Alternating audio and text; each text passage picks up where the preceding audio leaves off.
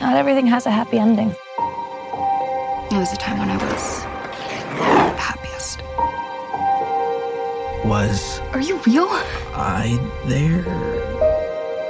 I'm real. You've always been there. Who is that? You're the hero of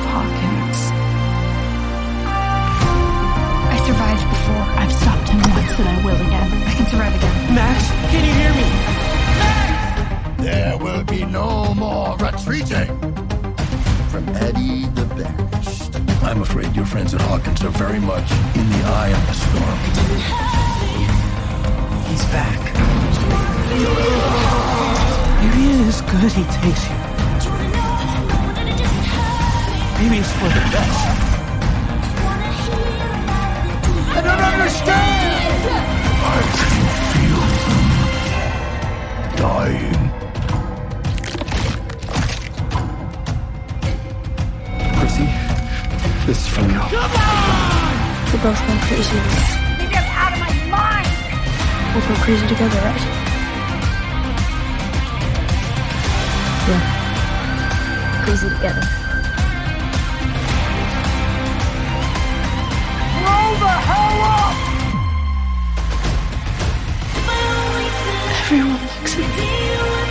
I'm a monster.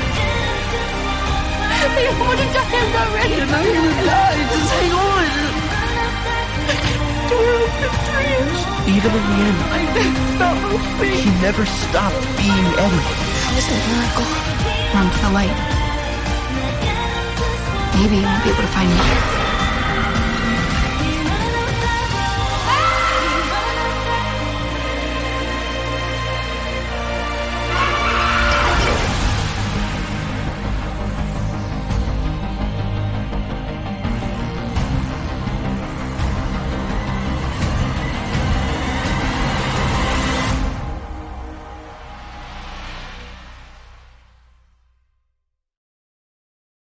Hello，大家好，这里是木星记，我是 Real。我是岑，我们是一档专注于闲聊的播播客。今天是二零二二年八月十四日，星期日晚上八点三十三分，这期还蛮特别的，对，这期又是我们为为自己录的。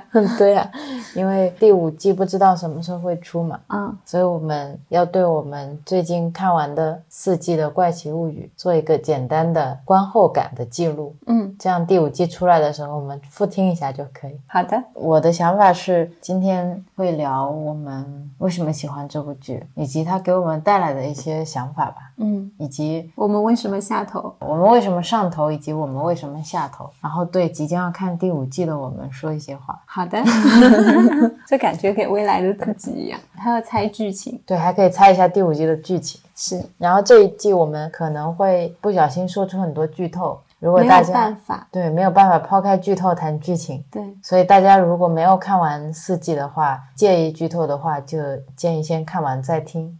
现在我们先来介绍一下《怪奇物语》这部剧吧。好，我们上一次在聊奈飞的那一期，嗯，我们有聊到过《怪奇物语》这个案例，对，它当时是作为一个 case 出现在那本书里面，是为了表示，当其他制片公司都觉得十一二岁的主角不会受到欢迎的时候，呃，奈飞是如何看待创意本身的？嗯，就他可以看到这个剧本未来潜在的价值，而不是只根据当时市场的需求，嗯，去看待这部剧。然后当时里面有一句话也说，认为《怪奇物语》会是一部成功的作品的那个制片人，他对创意的敏锐的捕捉度，比那些对于剧本缺乏感知和认识的内容的那些副总裁要高出成千上万倍。嗯，当时我就对这句话印象特别深刻嘛。我当时我记得还说，我听了这一段还挺感动的，觉得这是不算常见的案例。是的，是的。然后《怪奇物语》它的算创始人吧，嗯，是一对双胞胎兄弟，翻译过来有的叫杜飞，杜飞兄弟，我就暂时这么说他好了。他们当时写这个本子的时候，其实是受到了非常多八零年代的电影的影响。嗯，《怪奇物语》情节的最初灵感是来自于二零一三年休·杰克曼主演的一部电影叫《囚徒》，里面就是一个休·杰克曼演的那个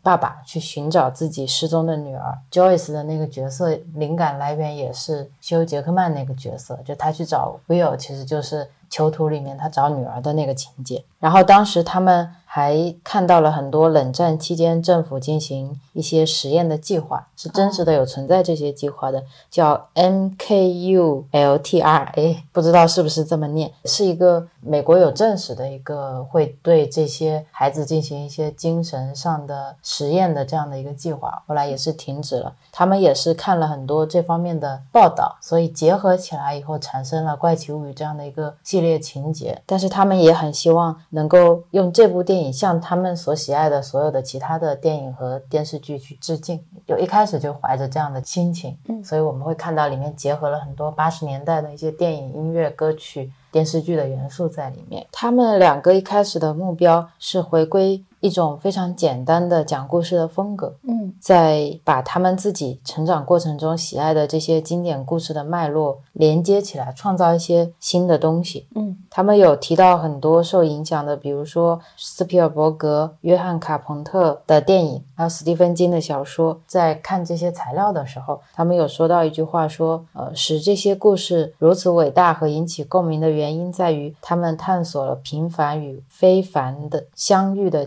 神奇点。我觉得这个也一直贯穿了一到四季吧，嗯就是一直在讲一群普通人和非常不普通的事件之间产生的那种化学效应。然后他们当时为这个剧的试播脚本写了二十页的宣传书，还制作了一个由二十部到三十部电影组成的一个模拟预告片。因为当时穷嘛，然后他们被十五到二十个平台都拒绝了，他们都觉得这个宣传书最大的问题是它四个主角是孩子，但是这个节目本身不一定适合孩子。嗯然后这些高管都觉得这个节目你要么纯粹为儿童做成一档儿童节目，要不然你可以让这个故事以 Hobber 去调查镇上的超自然现象为中心去写述这个故事，就是用 Hobber 这个大人成年人的角度去写这个故事。但是呃，杜飞兄弟都拒绝了，因为他们觉得如果我换掉这些视角的话，那这个故事中他们想表达的所有有趣的东西就都会消失。嗯所以他们坚持了这个要求，一直到奈飞买下了他们的这个剧本，才有了《怪奇物语》。嗯然后《怪奇物语》也是非常惊人的获得了非常好的评价和收视率，尤其是当今年奈飞的股价下跌，然后它的用户流失开始出现，股东对它的信心下降的时候，然后《怪奇物语》出来了嘛。他就承担了很重要的角色。到了聚光灯面前，你除了被大家喜欢之外，还背上了股东的期望。对，它变成了奈飞的一个文化标志。嗯，就你讲到奈飞的剧，如果你一定要提到两三部剧里面，就一定会有《怪奇物语》。是，然后它还扩展到了电子游戏、一些主题公园景点、一些食品啊、一些周边的销售。它不仅仅是一部电影，它是一种文化现象。嗯尤其是第四季，根据奈飞自己公布的数据，播出不到三天就打破了它的首周收视记录，嗯，用户的观看时间超过了二点八七亿个小时，就相当于有三千人是在周末一口气刷掉了七集，因为它分成了上下季嘛。嗯尤其你前三季播完的时候，大家等了三年才等来这一季，然后等来这一季的时候又分上下集，中间还要再等一个月。上集是在五月二十七号首播，然后下集是在七月一号播出的。七月一号播出的那天，服务器都瘫了。这么厉害。啊、全球的人都同时在看，然后大家就都登不上去。而且这部剧推出来的前一周，它基本上是奈飞播出的九十三个国家或者地区都成为了播放排行榜的前十名。嗯感觉是一股热旋风刮过了全球的这种感觉。而且这部剧是非常有确定性的，它前面三部剧都很优秀，积累了很多的粉丝和观众，所以这部剧一定是有很大的基数的。对，对他来说，这是一个不能失败的一个 case。那可能就是因为怀着这样的心情，观众也会有很高的期待。是的，就我在看前三季的时候，就会感觉说哇，已经拍这么好，第四季还要这么好。然后第四季来的时候，我们就因为后面会聊下头嘛，就也是会有一些点突然有一些不明白，为什么会会变转变成这个样子。是的，我觉得有稳定的输出是一件很困难的事情。就像当时看嗯《哈利波特》的时候也一样，你也感觉剧情的质量总是起起伏伏的。对，而《怪奇物语》》，我觉得它有一点像现在年轻人的《哈利波特》。嗯我们那时候是跟着赫敏、罗恩和 Harry 成长的嘛，但是现在的可能新一代的年轻人，他们就是跟着 Eleven、Mike、Will 他们成长的。呃，一六年到现在已经长大很多了，你也可以看到他们脸型、身材都开始出现了青春期的特征嘛。嗯，因为你前面在说他是以小朋友的视角吸引的你，让你觉得这部剧会跟很多其他的剧它有不同的地方。现在我们要讲我们为什么上头了，对吗？对，对我一开始上头确实是因为它的视角跟其他的剧情都不一样。嗯我其实还蛮喜欢看这种超能英雄的电影，就嗯科幻类的电影。我最早看的一部美剧叫《Heroes》，就是英雄，它里面就是有一群拥有各种超能力的人。我小时候就不停的在里面想，我想要拥有哪种超能力。嗯然后里面有一个能力可以跟机器对话嘛，它就可以从 ATM 机里面不停的取钱。然后我当时想，我要么要这个能力，要不然我就要另一个是可以隐身。但《怪奇物语》不一样的地方是，他用小朋友的视角来看待这个世界。嗯即使这个剧情里面是有小朋友的，但他是一个第三视角来看待他，不会从小朋友自己的视角出发来理解这个世界的，因为好像他们没有办法很好的去介入这个世界应该解决的问题。嗯好像这种解决问题的能力只存在于成成人所以当《怪奇物语》出现的时候，因为他们一开始的场景就是在玩 DMD 那个游戏，我在这里可以简单介绍一下 DMD 嘛，嗯，D N D，就是《龙与地下城》。我一开始都不知道这是一个什么样的游戏，以至于我在第四季的时候，他们在地狱火俱乐部，然后玩得很起劲的时候，我也不太懂为什么这个会那么吸引人。这些小朋友们在你没有办法去解释这些怪物的时候，以及这些现象的时候，他们能很快的带入。比如说第一季的世界观里面会叫他大魔王，然后第四季里面叫维克纳，其实他们是可以很好的理解这个世界，因为他们一直在非常具有代入感地去玩这个游戏，他们不会像成人一样已经完全不相信这个世界有其他种发生的可能性。就在他们那边是一切都是可能的，我觉得这一点是特别吸引我的。然后 D N D 它其实是一个就像现在的剧本杀是一样的，嗯，就是它会给你很多人物设定，在《怪奇物语》里面这几个小朋友的设定也跟 D N D 里面的职业选项是很像的。它里面就有一个有着敏锐的洞察力、有很丰富的知识、能解决问题的一个叫吟游诗人，这个角色跟 Dustin 就很像。嗯然后里面有一个善良、勇敢、会守护同伴的圣骑士，这个就像 Mike。嗯，然后里面有一个具有强大能力的术士，就法师，这就是 Eleven 的 Eleven。其实很多时候就像这样的对照在看的。然后 D N D 呢，里面有一个二十面的骰子，第四季的时候不是有 Mike 有说到这个第二零系统嘛，就是你会掷骰子来看这个指令能不能生效。比如说每一点都有意味着百分之五的命中率，如果你投出一点，那就有百分之五的概率可以击中对方。那你如果投出的是二十点，就说明成功率是百分百。所以当时卢卡斯的妹妹嗯掷出那个骰子能不能打死他的时候，对，就要看你的命中概率是多少，然后你现在身上的生命值还差多少。就是因为它引进了这种随机的方式，所以你一开始有一个剧本，但是因为你掷骰子产生的概率不一样，导致你剧情走向不一样。嗯所以它其实是一个发散性的剧本。然后我们现在玩剧本杀的时候，我们会把剧本杀的主持人叫 DM。嗯 DM 其实就是来自于 DND 里面的地下城主，这个角色就是负责去描述 NPC 的行动，然后以及队伍在冒险途中发生了什么遭遇、互动的背景，像一个旁白去引导这个剧情继续发展的，其实就是这样的一个状态。DND 最有趣的就是你即使编好了一个故事架构，每一次的故事发生的走向都是不一样的。嗯所以这个我觉得也很大程度上让这些小朋友们可以很好的 be open 去接受有可能会失败啊，然后有可能杀不死这个大魔王，有可能我们设计好的 plan 后面会有其他的变化的可能性，然后也让他们可以非常自然的进入到一个 upside down 的世界。我觉得这跟成人世界是完全不一样的。嗯里面有一幕是 Will 跟 Mike 说：“嗯我想跟你们一起玩。”然后 Mike 跟 Will 说：“难道你想一辈子只在我家地下室去去玩这个 DMD 的游戏嘛？”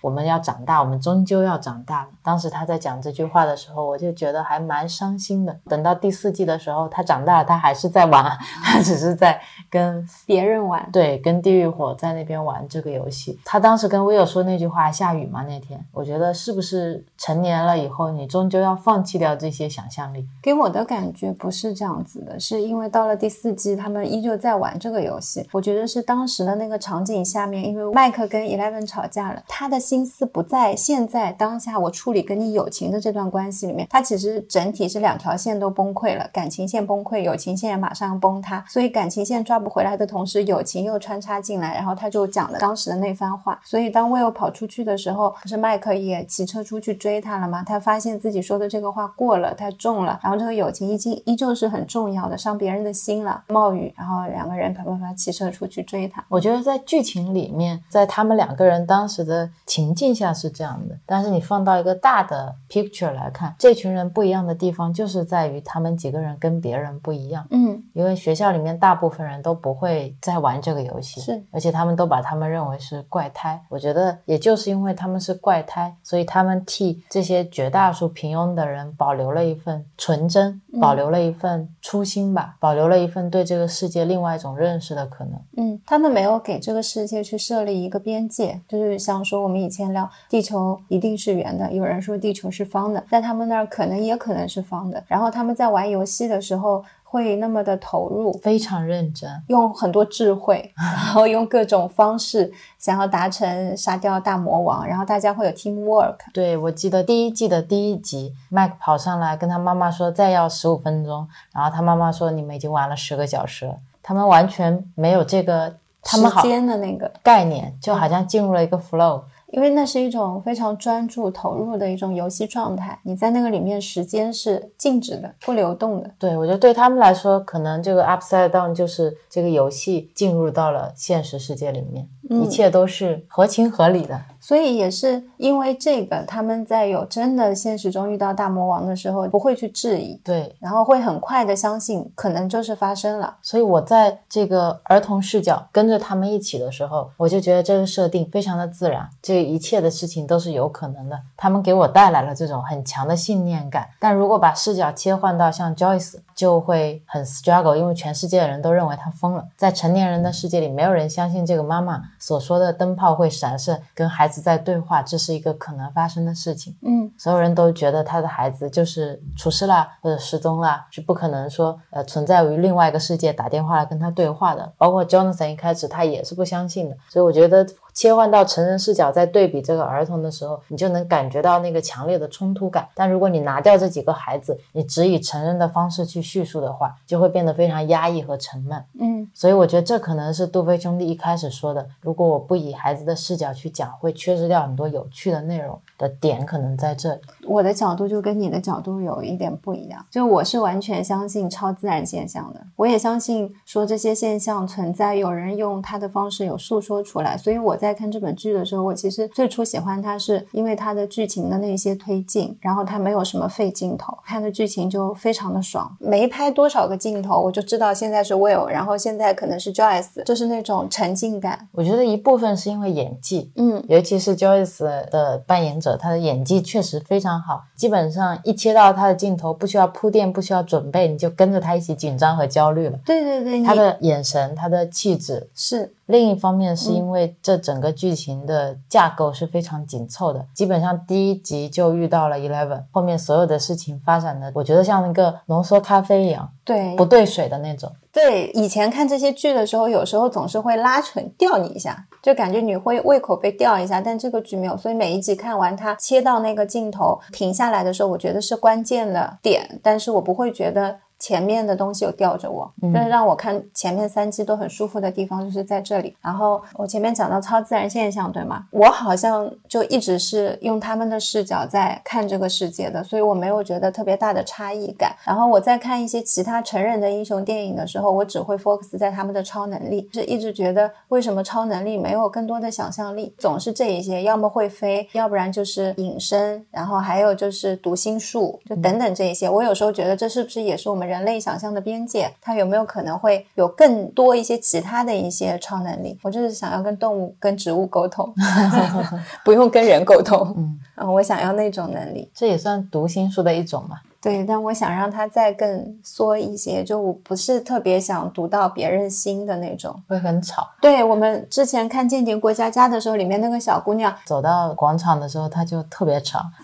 是，然后我之前看一些他们有这个超能力的真实存在的人，他们在分享的时候，他说小时候所有人都会觉得他是神经病，他自己也觉得自己是神经病，因为他总是会听到一些不同的声音，然后他听到的是另一个世界人的声音，他就说自己会跟那些人对话。还小的时候，你是不能分辨这个东西是真实存在的，还是是一个虚拟的另外一个世界的状态。他妈妈就会觉得他有病，带他看那些心理医生，看了一圈，医生说治不好了，你要送去精神病院。然后他妈妈就坚持没有送他去。他应该是一个台湾人，他现在是做了灵媒，可以帮别人就是跟另一个世界的人沟通，就做了这个职业。他说当时他很感谢他妈妈没有把他送去精神病院。因为很多时候你跟这个世界不一样，就会被定义成精神失常。对如果你听见了一些我听不见的东西，你就是幻听；如果你看见了我看不见的东西，你就是精神分裂。好像所有的东西在成人的世界、现实世界，它都是要可以被科学所解释的。但是其实科学的研究它也是有边界的，它也是有时间的。对，很多时候科学它现在还是靠归纳法嘛。对，我觉得就算是牛顿力学，所有能解释的东西，也还是会有解释的边界，解释不了的。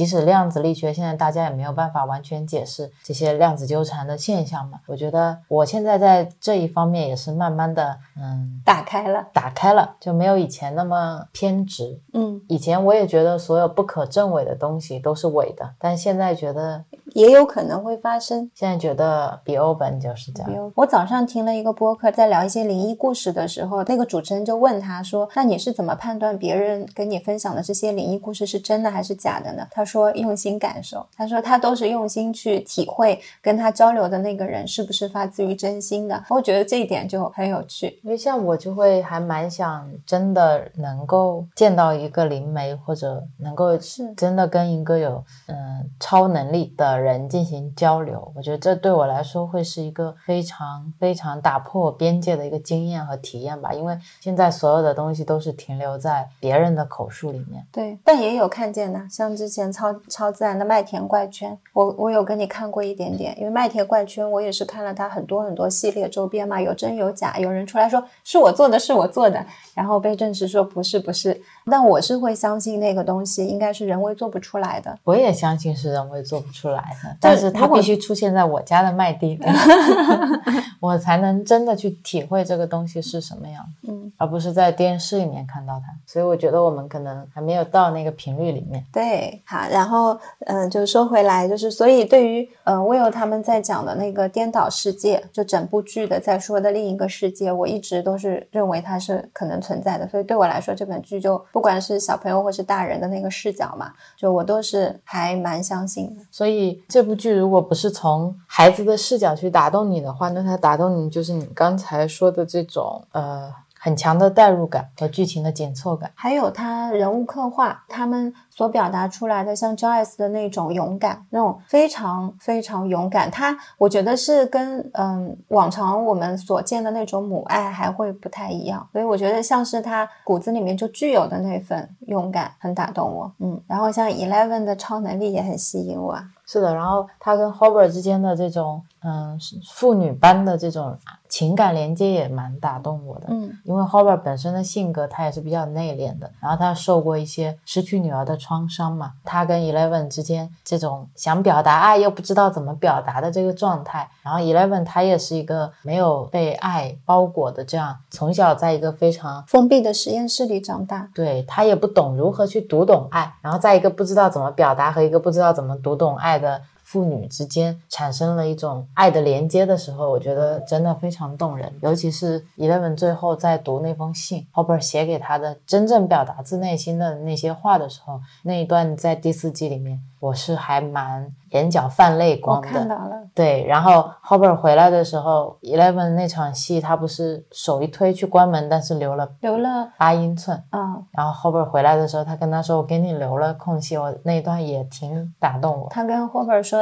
我一直相信你没有死，难过是难过的，因为别人告诉你你可能爸爸已经死了，怎么样？”他说：“我内心是相信的。对他们中间其实没有太多言语的表达，嗯但是你可以感受到一种陪伴之爱吧。两个人一起吃华夫饼，然后一起看电影。每个礼拜五，他说是 Eleven 的 Movie Night，对吧？我觉得就很很有爱。”嗯，在人物刻画这方面，确实，而且他是跟着整个主线的剧情对，在刻画人物，而不是为了刻画人物而刻画人物。等到第四季，确实是花了更多的篇章去写每个人物角色的内心世界，以及他们进入到普通生活里面到底遭遇了哪一些经历之后，我确实觉得这一季开始变得有点冗长了。嗯嗯，我刚才突然理解了第四季的那一些俄罗斯的实验室为什么这么破旧。因为在八零年代嘛，啊，因为我看过俄罗斯，嗯，是这样，俄罗斯在就是外星人的研究方面一直特别前沿。他们因为可能地域的关系，之前就有外星人传说，有外星人在那边坠落，还是俄罗斯把 UFO 打下来了，然后他们就有真的去解剖，呃，那个说是假的，后来，但是在片子里面的俄罗斯就跟第四季里面的俄罗斯是一样的，就是破旧，然后很阴暗潮湿。对，就是不先进，但是他们又好像在研究着特别先进的事情，就觉得那一些片段一闪而过，两个纪录片有一点就是连接在一起的时候，我突然理解了。我觉得他应该也是参考了大量之前俄罗斯可能真实的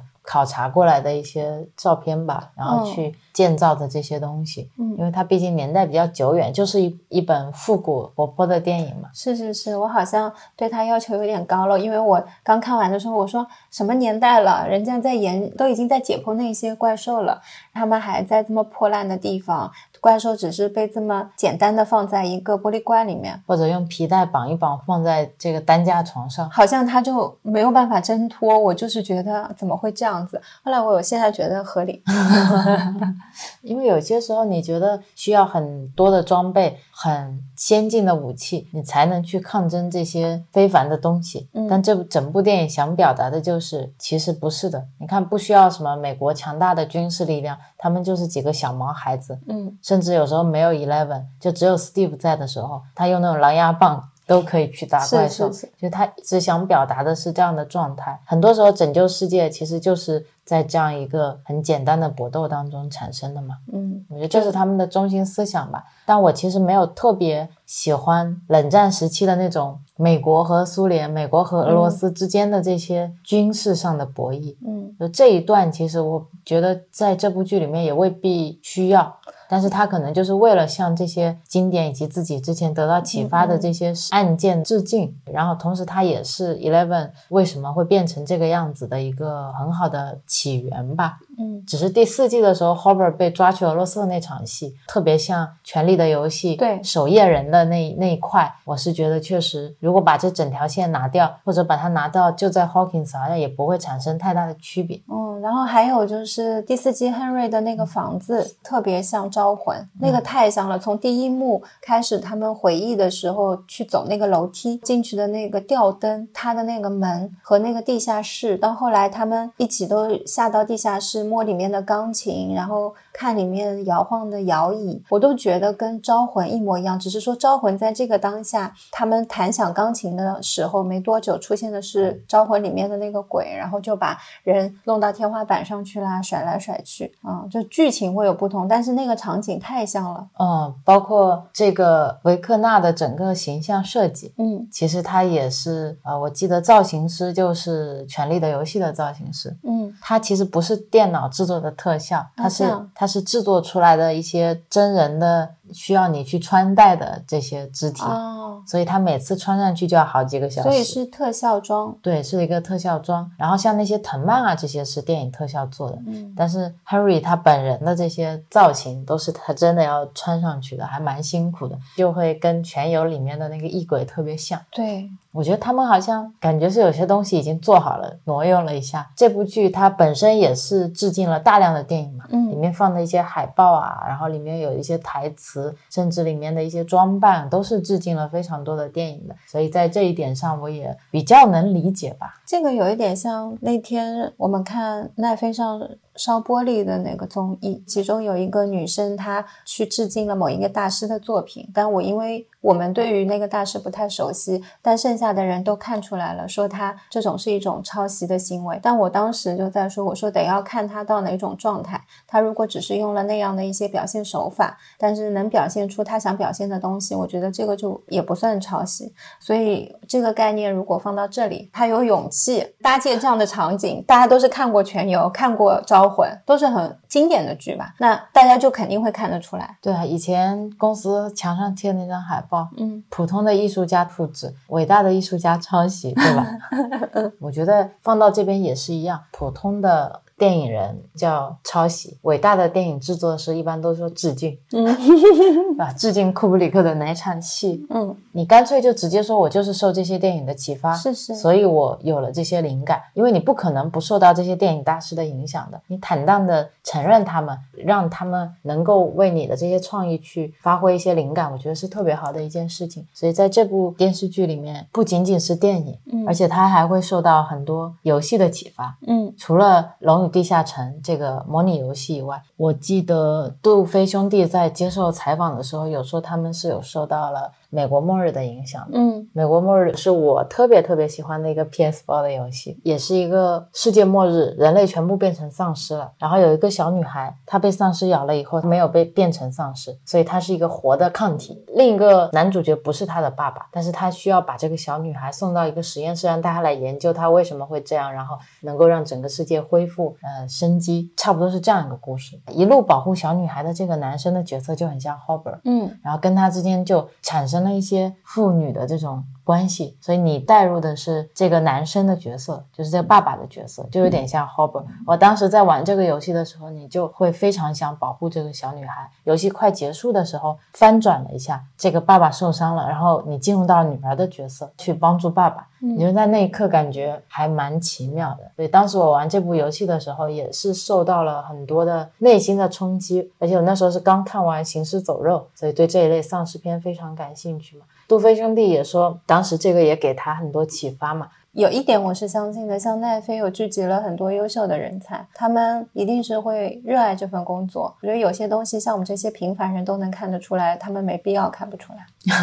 我真的觉得是没必要，因为我本来不太理解的是第四季为什么要有像类似于像招魂的桥段，类似于像呃全游的桥段。后来在你今天录播课前，你去查了他的一些背景之后，我就突然理解了。我觉得他的那份坦荡，就让我释怀了。嗯就让我好像觉得，哦，那他都已经其实说的很明白，他为什么会这么做的时候，我就变得更理解了。我只看剧的时候，可能我跟剧之间会产生联系，但是我没有跟制作人或者编剧他们产生联系。但如果我们有机会有渠道能够了解他们为什么会这么写剧本，为什么会这么拍，他们对每一个角色是怎么想的，因为我们跟所有的一切都会联系在一起。是的，我前天洗碗的时候尝试听了一个呃杜飞兄弟在接受一档播客采访的时候聊天的内容，因为我的英文听力比较差，就很多东西我还是没听懂，就大致能从他们的言语和情绪中感受出来他们对每一个角色的热爱。嗯就他们会把这些角色当成是自己的孩子，然后他们的发展和动态有时候是不受他们自己控制的。他们会去听，那这个角色他们想变成什么样子。然后有些时候观众可能会不喜欢这样的剧情，那总有一部分观众会不喜欢你做的剧情。你不管做任何剧情，都有人会不喜欢。他们就觉得那应该就遵从他们自己的内心，遵从这个角色的内心去塑造这些东西。我当时听完也觉得。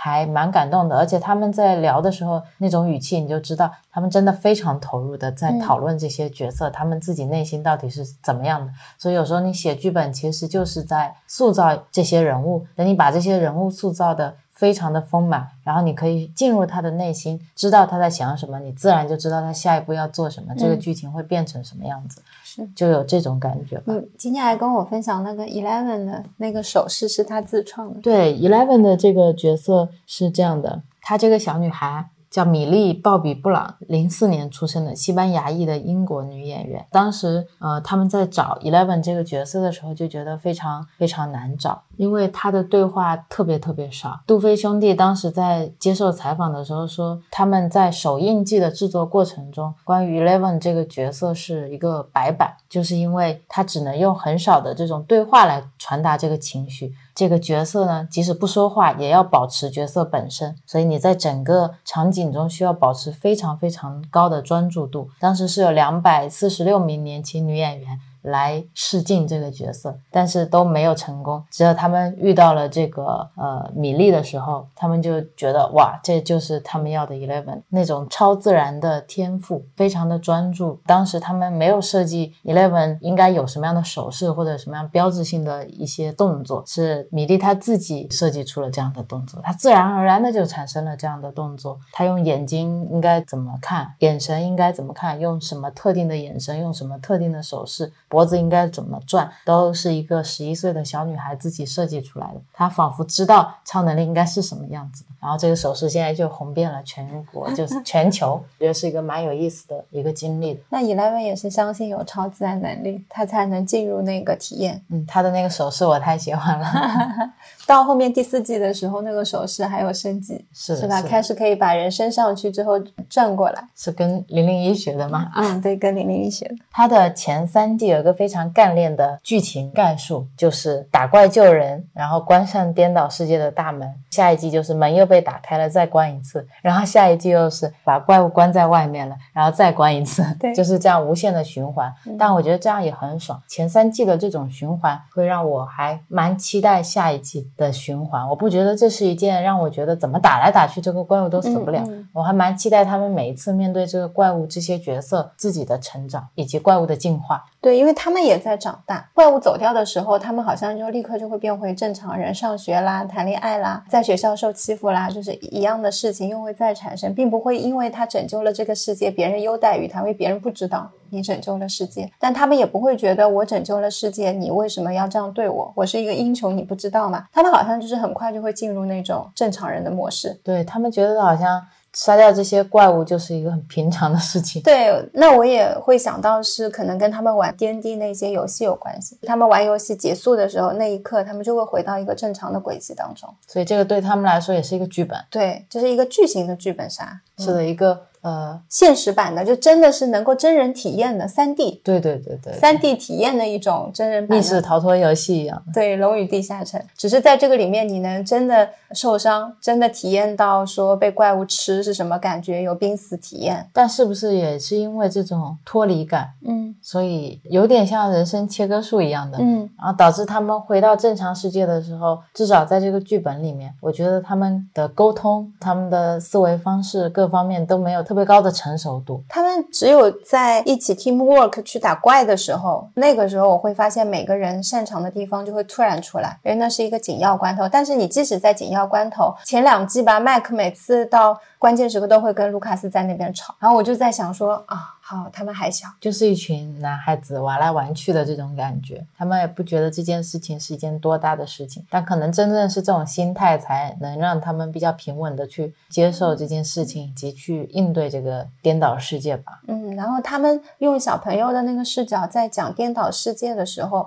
我记得他们去问了学校的老师，那个老师叫克拉克，他去跟他解释的时候，怎么样是一个颠倒世界。那天看了这一段，我就说我第一次听到一个小朋友讲这个东西讲。这么简单，我突然明白了。因为以前在看这些另一个世界的时候，很多时候要么从绕场，要不就是从量子力学，或者是从暗物质等等很多的一些解释，在讲怎么样打开另一个时空，我都没有怎么听懂。直到看了这本剧之后，我突然明白了，就是其实你要去到另一个时空，就是你有足够大的能量去打开那个时空就可以了嘛。我还链接了一下，我说哦，独角兽划破时空，就是因为独角兽的那个角有巨大的能量，所以它能划破时空。说。它能够跨越进入到另一个时空里面，那我觉得在你说的这个跨越时空的这个方向，跟平行世界又不一样。平行世界的话，让我感觉就你还是你，但是你可能产生了不同的结果，因为你的选择，就像彗星来的那一夜一样。可能其他世界的你在过着不一样的生活。嗯但是像他的这种颠倒世界，给我的感觉像是另一个频率的世界。嗯，黑暗世界，对我觉得有黑暗世界，应该有光明世界，但是就可能我们在五十频道，然后他们在三十二频道，我们在 FM，他们在 AM，我们在 FN 九六，他们在 FN 九七，嗯，就是这种感觉吧，那我是把这两个都是归成一大类的，在我这里是放在一起的。就不是这个世界。对啊，都存在于另外一个世界，不管它是跟我有关的一个时间线的进程，就是你前面讲的平行时空也好，穿越过去也好，那是一块，它也是需要打破时间这个维度，你才能够看得见的。那颠倒世界，它只是创造的另一个世界而已。所以我们刚才讲了很多是在讲为什么喜欢这部剧，嗯，里面的角色设定很有意思，人物刻画的非常好，然后剧情的结构推进也很好。前三季就是我刚刚说的打怪没打死，打怪没打死，打怪没打死，然后到第四季的时候，他开始讲这个怪是什么了。嗯然后开始去给你解释为什么会有这个怪物，然后以及更多 Eleven 的回忆和他的一些想法。嗯然后在这里面的话，就不再是非常二元对立，嗯怪物开始具象化。一开始我不理解为什么怪物会讲人话，然后它怎么升级的越来越像人了？我觉得这怪物太没有追求了，对吧？嗯有什么不能变？你要变成人类。嗯后来看完整个第四季之后，我能理解哦，原来他就是从人类出发的，所以他相当于是回到自我嘛。嗯就是他可能就是在自我的这个想象边界里面去完成自己的救赎或者自己的复仇，就是这样的一个状态。但是在第四季里面，可以对这个恶，所谓的二元对立的恶，有一个更加复杂的理解。这也是我蛮喜欢第四季的这个怪物的设定的，因为有很多人是不喜欢第四季的怪物变成人形的这个设定的。但对我来说，还是我觉得能更加引起我们思考吧，因为这部剧它毕竟观众是人类嘛。嗯，怪物是人形，怎么了？很多电影里面怪物都是人形，不能因为它是怪奇物语，怪物不能是人。就觉得可能不够有想象力。嗯，第四季好像嗯、呃也带给我了一些更多的思考，就是关于一些情绪，因为第四季里面的 Henry，因为他给出了 Henry 他的一个身世来源嘛，嗯他的起源，知道了这个起源之后，你再去理解这一切的东西，就会变得，我觉得会理得更加顺畅吧。嗯，嗯，我觉得还蛮想好好聊一下 Henry 的。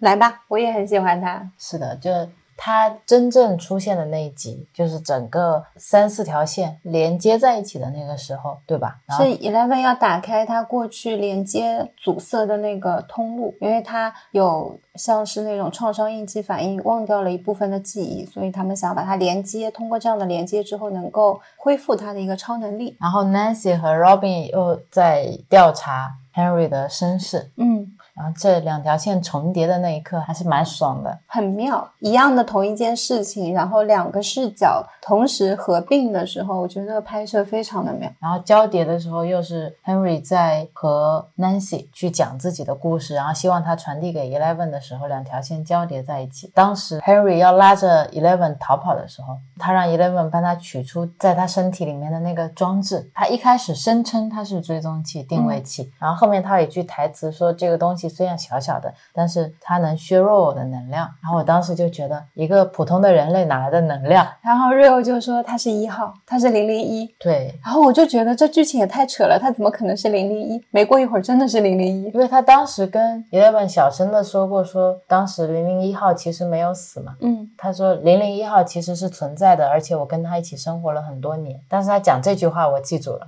嗯然后他又说削弱了他的能量，那一刻我就有一种强烈的感觉，他就是零零一号。啊，但我当时没有链接到他是 Henry，所以这点还是让我觉得哇，有被反转到的这种感觉。然后国外有一个网站叫《怪奇物语百科》，里面罗列了所有关于《怪奇物语》的每个主线、每个角色、每个引用。大家如果很喜欢这部剧，还可以去看一下。然后里面呢就有整理了 Henry 的几个能力，我觉得整理的很有意思。第一个能力叫心灵投射，说的是他可以把他的意识从他的肉体里面分离和释放出出来，去探索 Hawkins 的居民的一些生活和意识，所以他对每一个人生活的方方面面都了解。他像是一个全息的监视器，就你在家里面抱怨啊什么的，他就吸收到的能量就比较强。嗯，然后你如果很快乐，他好像不是特别关注你。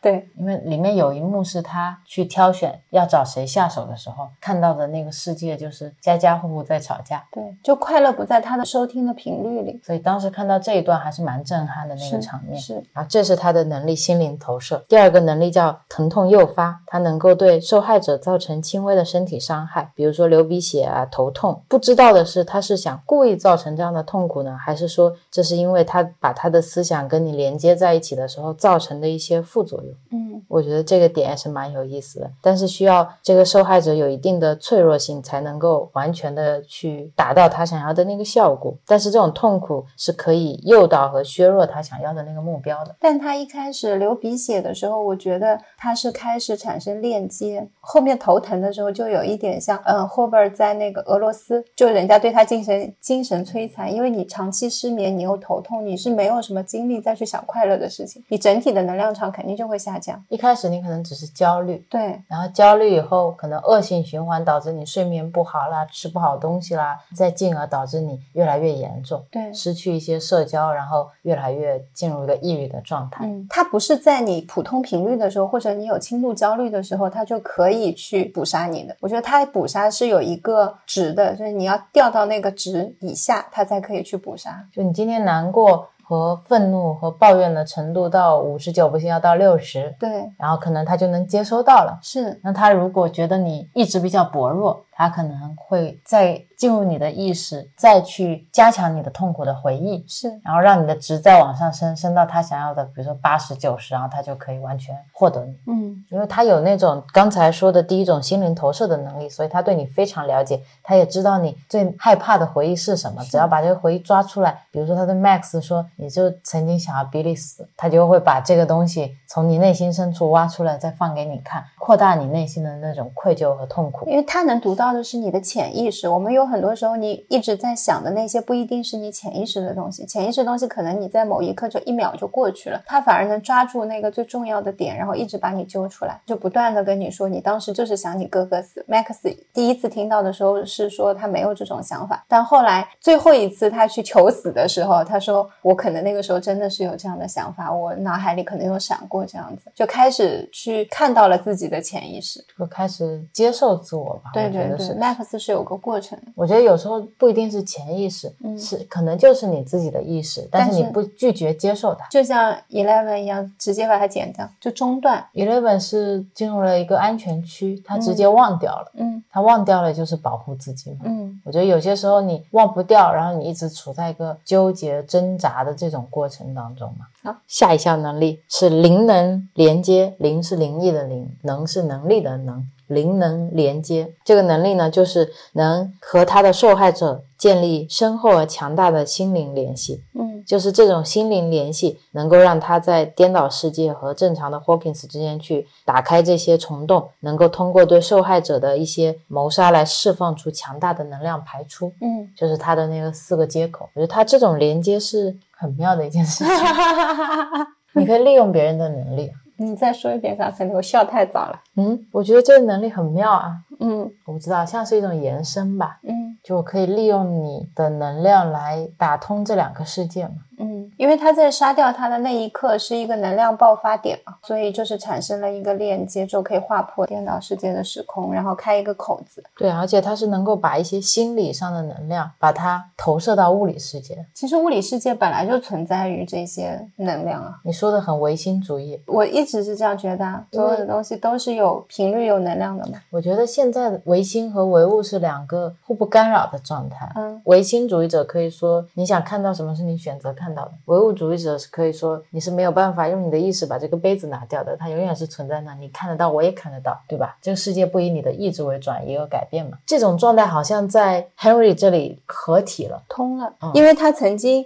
是处在于正常世界里，然后同时他现在又在一个颠倒世界里。就是感觉这个世界是可以通过你内心的这些能量输出去改变的，嗯，甚至可以进行一些物理伤害。对啊，所以我觉得这部剧到第四季的时候，给我的思考性特别多。嗯，我觉得也是在它跟人有了更具象的连接之后吧。是，下一个能力叫灵能抗性，就是它能连接，同时也意味着它有一定的抗性。抗性是体现在像 Eleven 进入了 Max 的记忆里面去跟 Henry 进行抗衡的这种能力，就是说你可以去连接，但你也可以被别人的连接，比你更强大的连接所抵抗。我当时看这一幕的时候，我就感觉是梦中梦，嗯，就是他进入他的记忆，然后在记忆里面进行他的超能力实施，两个人大战，我觉得就是梦中梦。我觉得那个桥段设计的很有意思，我一直在等他们这几条线可以聚集到一起，然后一起去打怪，结果各自在各自的领域里面打怪。嗯，我觉得是蛮有意思的一件事情。斗法对对对，只是当时 Eleven 太弱鸡了，一下子就被 击败了。击败了。我觉得他应该有更强大的能量输出，在经历了这么多事情以后，就不至于说直接就被 Henry 给一击击中了，然后再也起不来了。因为前面铺垫了好多，就是 Eleven 去找回他的超能力，然后包括他的超能力恢复了之后，他把四点五吨的那个水箱通过他超能力往上举，然后一般像以前的话，它就会直接掉下来，但是他又有能力能够把它往下放。对，缓缓的往下放，收放自如的感觉，就觉得他现在应该内心已经达到了一种平静，并且能很好的控制这些能力了。对，但没有想到的是，在那一场战当中，所以就世纪大战的时候，一下子就被击败了。就觉得那场戏在我心目中稍微有点潦草那场戏给我感觉是为了突出来麦克的重要性。哦。就 Will 在旁边说：“你是我们的主心骨。”然后麦克跟 Eleven 说：“I love you。”然后 Eleven 就瞬间就恢复了。我就觉得好像这场戏是为了凸显麦克和 Will 的作用，嗯，强行连接的。因为本来我觉得 Eleven 他的意志也够坚定，他遇到了很多过去的事情，他所经历的事情就本来就不是常人会经历的，他又一直处于一个拯救世界的角色当中，而且是一个关键的核心人物，开门关门都是他。对，而且他一直游离在这个世界体系之外。在第四季当中，麦克对他的爱我都没有很深刻的感受到，作为观众，仅仅只是通过语言说我是爱你的没有没有没有，我爱你是一直到最后才说的。啊、他前面一直不是没说嘛，Eleven 就呃一直纠结于 Mac 没有当面或者直接的跟他表达，只间接的表达过一次对着 Max 他们嘛，对，所以他一直就觉得我希望你直接告诉我你爱我但是 Mac 一直没有说麦克唯一表达爱的方式就是你们不要再用他的超能力了，我不能再失去他，但是他也没有能够真正的去跟 Eleven 建立非常好的心灵上的联系，嗯，能够给他足够的安全感和支持嘛。那你这么说我又理解了。那我爱你等了这么久，那终于说出来的那一刻是具有力量的呀，我理解他了。多巴胺的刺激吗？对啊，就是想听这句话听很久了呀。叫醒一个昏迷当中的人，这句话可能就非常具有力量，所以就给了他这份力量。这也是为什么我觉得前面明明很快就可以讲我爱你，一直没有讲。可是我不能理解的是，他在跟 Henry 进行沟通的时候，Henry 一直说你要用愤怒来调用你的力量。嗯然后当时跟零零八号在一起的时候，他也说你要回忆你痛苦的事情来激发你的力量。直到第四季的时候，Eleven 是发现愤怒没有办法打败零零一的时候，他最后调用的是爱的能量。嗯他最后调用的是他能想起来那些欢乐的爱的能量。我觉得在实现这个蜕变的时候，他应该内心已经是充满爱的了，就他应该已经是一个能够获得爱、理解爱的人了，所以他能量才会变得更加强大，他才会回来拯救 Hawkins。嗯就已经脱离了这种小情小爱，就是一定要麦克说出我爱你，而是一种更大的爱，就是对这个世界、对所有朋友、对 Hobart 的爱、对 Joyce 的爱、对 Max 的爱，会有这样的一种超越我爱你两个人之间的这种关系的这种更广维度的爱嘛。嗯我觉得他是到了这种精神状态以后，才在这边去说我可以跟他去进行对抗。结果所以他爸爸一直说他没有准备好，是在这部分没有准备好。我觉得有可能是。嗯因为当时我对他预期就高了，对因为当时 Max 他躲进自己的回忆里面的时候，他也会躲到友情加爱情叠加的那个回忆里面嘛。我觉得对于 Eleven 来说，Max 其实也是他很关键的一个作用人物。也就是说，如果今天是 Mac 在上面，他是不是 Mac 就没办法说我爱你了，因为他已经被那个藤蔓绕死了。嗯所以没有人能真正激发他了。那如果今天是麦克被绕在了那里，他是不是能不需要这个“我爱你”，也能激发出那种对爱人之间的那种强大的力量？你问我的话，我觉得是可以啊。我觉得他的爱应该是等同于对 Max 的爱，等同于对 Herbert 的爱，应该是这样的一个状态。嗯，是我预期太高了，对吧？我觉得是，就对一个小朋友来说，因为他其实，在现实生活当中，嗯，并没有体验到非常多的一些爱。他也说自己觉得跟这个世界是有一些分离，他没有归属感。在学校是这样子的，又搬到了新的地方，然后跟麦克又是异地恋。Max 是因为他们之间有友情，所以对他来说，其实他知道他身负重任，但是对于真正的爱的那个体验是不多的。嗯，所以他其实，在爱的那部分能量是少的。是，就像 Max，他知道我要输入不断强化我一些快乐的片段，在遇到 Henry 的时候，我是可以用这些片段去抵抗他的。但他的片段也很少。对，所以他们其实这部分是有一些像的，因为 Max 平时的时候可能给你的都是那一些不快乐，然后都是这一些，嗯，反正我觉得很夸张的欺凌事件。但是等到真正想用爱的时候，调用的还只是那些片段集，那个感受不够深刻，他没有超越你平时遇到的那些事情的感受。嗯，所以他们其实需要平常充很多很多爱进来，这样的话，他们内心的能量就够强大。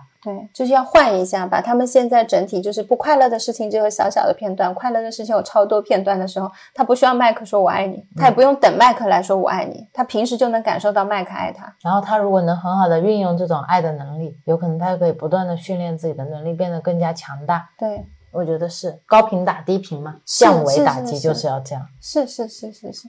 怪兽也是跟天地游戏是一样的，就它的血槽值是这样子，你血槽值直接上一千，跟它不在一个维度，对吧？就随便捏它就行。这当然以上属于我们的想象。好，接下来再回到 Henry 的能力。好的，下一个能力是心灵感应，就是他能够用他的思想控制和操控固体物质，就像我刚才说的，唯心和唯物的边界被打破了嘛，所以他能够用这个能力，一开始去把他们家的一些小动物或者时钟去掰回去，然后一直到后面，他可以用这种力量把这些受害人悬浮到空中，再把他的身体扭曲掉，就是这样的一种能力。最后一个能力呢，是它的再生愈合因子，嗯，就是它的再生能力。它被放逐到颠倒世界的时候，像一开始第一季其实就有出现，你把那个藤蔓砍伤了以后，它可以很快的再长回来。像正常人到那边，它不是有很多碎片？你呼吸可能会有毒，但是它在那边几乎已经免疫了嘛。你看它在那个世界里面，像割伤啊、肉伤啊这样轻微的损伤，几乎是马上就能恢复的。像骨折啊或者枪伤啊这种，可能要稍微休息一下。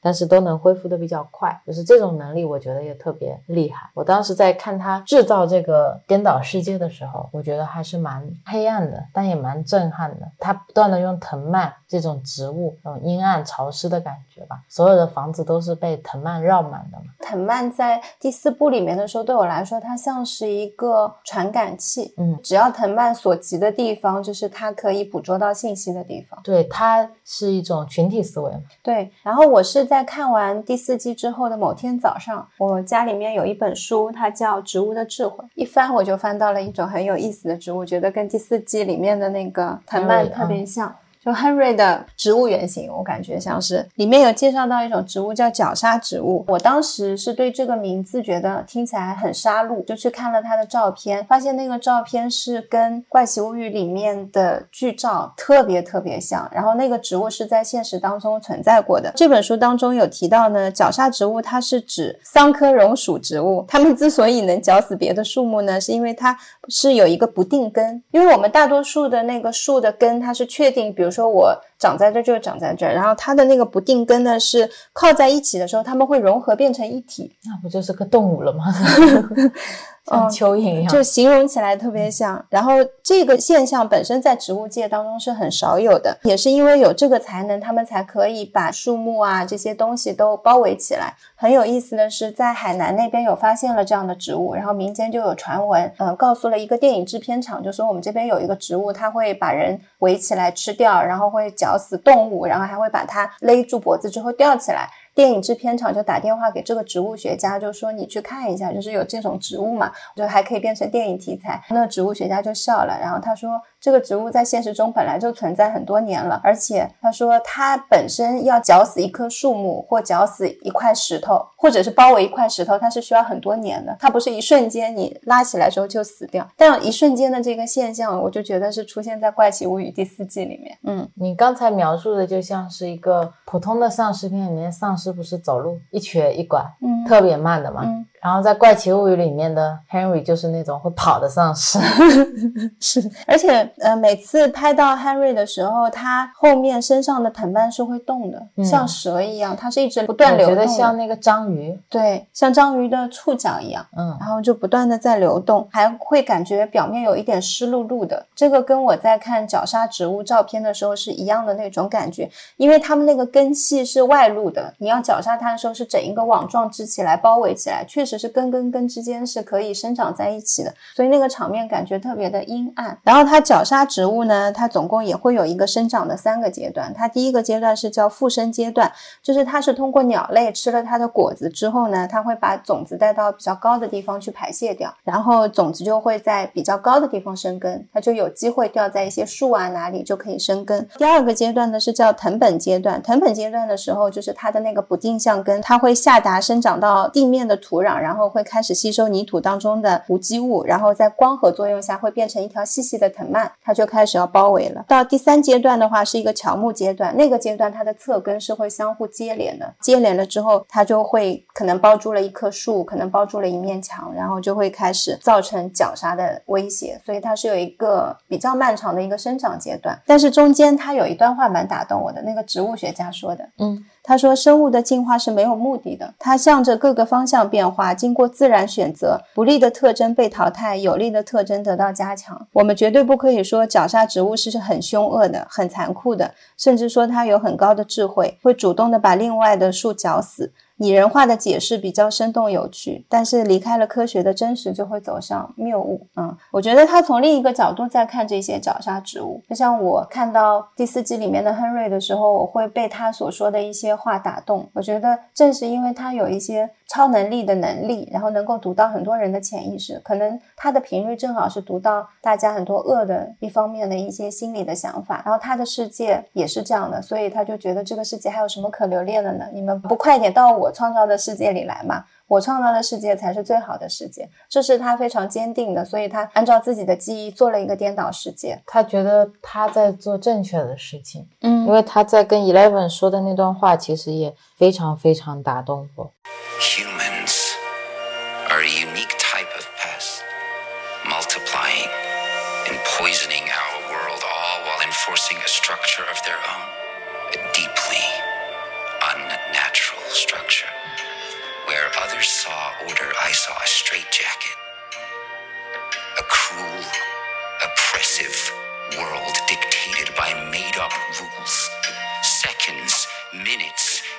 Hours, days, weeks, months, years, decades, each life, a faded, lesser copy of the one before. Wake up, eat, work, sleep, reproduce, and die. 他说人类就是一种非常特别的害虫，他觉得其他人可能看到的是一种秩序，但是他看到的是一种约束，他觉得是一个很残酷的、很压迫的、被规则来制造的一个世界。他说每一个生命都是一种复制体吧，每天都是醒来、吃饭、工作、睡觉、繁殖和死亡，每个人都是在等待这一切结束，日复一日的在表演这种愚蠢的。可怕的、无聊的编排吧，这就是他眼里面的世界吧。他觉得其实是可以不用这样做的。他说的我很认同。对我当时看完的时候，我也觉得特别认同，就觉得这个世界某一部分来说是这样没有错。嗯他觉得这世界是不好的，是很荒谬的，是很痛苦的，是很被约束的。然后他把这个信息发射到了宇宙，就像他每天刷的是这样的视频，嗯然后 TikTok 再给他返回来更多这样的极端的视频。然后他觉得他的世界就是这个样子的，感觉他进入了自己的一个信息茧房里面，非常确定自己的世界是这样。嗯我也认同这个世界某一部分，就像他说的，是无聊的，是复制的，是无意义的。嗯但我也认同你刚才说的植物学家说的那段话，就是这个世界其实就是随机的、混沌的 chaos 嘛。嗯它其实是由这些变异去引导，对，然后去发生一些改变的。只是人类强行制造出了一些秩序。嗯我很早以前看过一本书，讲的是人类不是最终它会毁灭嘛？但为什么我们会建立这么好的秩序，是为了到时候更好、更方便的毁灭嘛？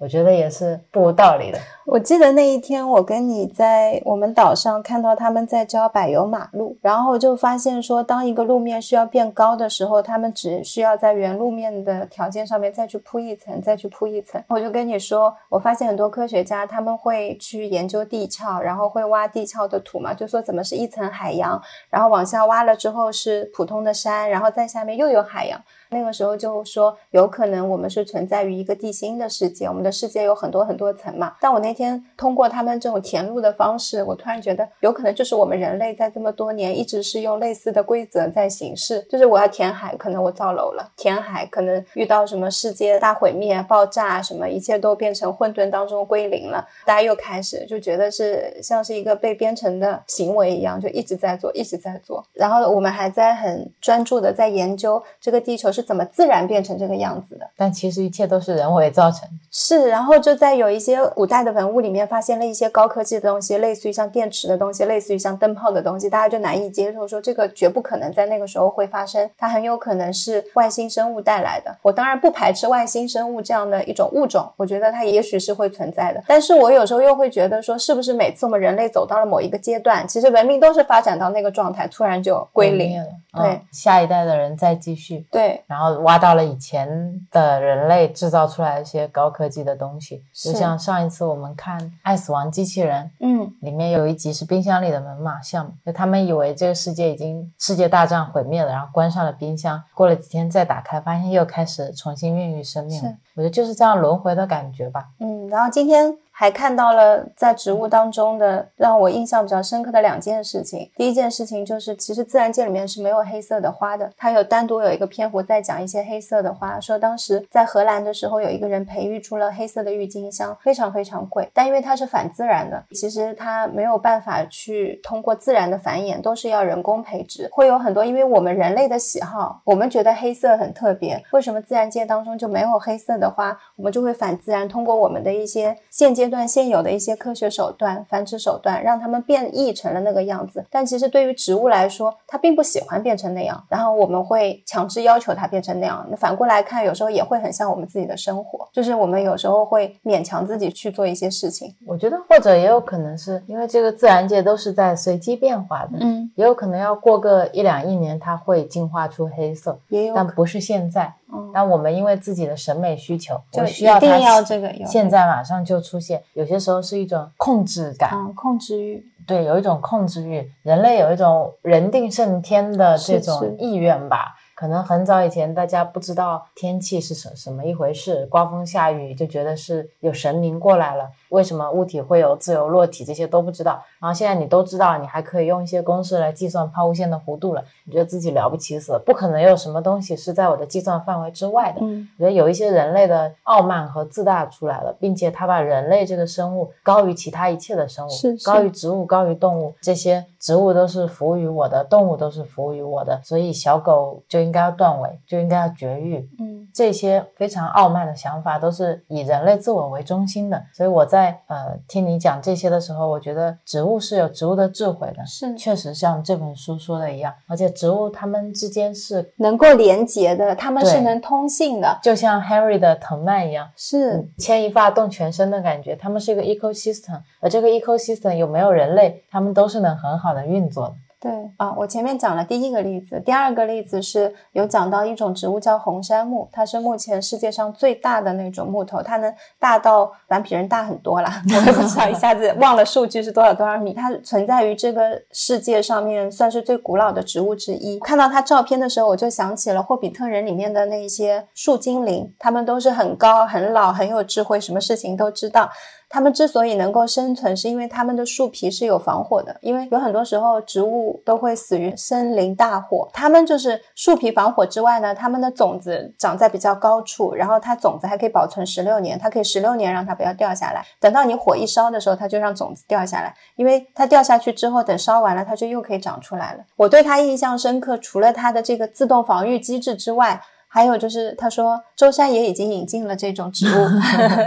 他说，我们再等几千年，我们就也就可以看到这么大的树了。所以有时候就觉得人类就像夏天的知了，你就活了一周，你根本冬天都没见过，夏虫不可语冰嘛。但你就觉得自己了不起死了，然后去藐视这些存在了比你时间久得多得多的植物。对，就是以为你已经掌握很多了。这个植物学家中间还讲到了一个例子，他说他当时见到了一种会专门吃小昆虫的一种植物，他就想知道这个植物吃的一种昆虫是什么昆虫，因为觉得很神奇嘛。他们想知道那种是一种蚁类，他想知道这个蚁类是有什么特别的地方，他就打电话去问各种专家嘛，就说学者你们有没有就在研究这个蚁类。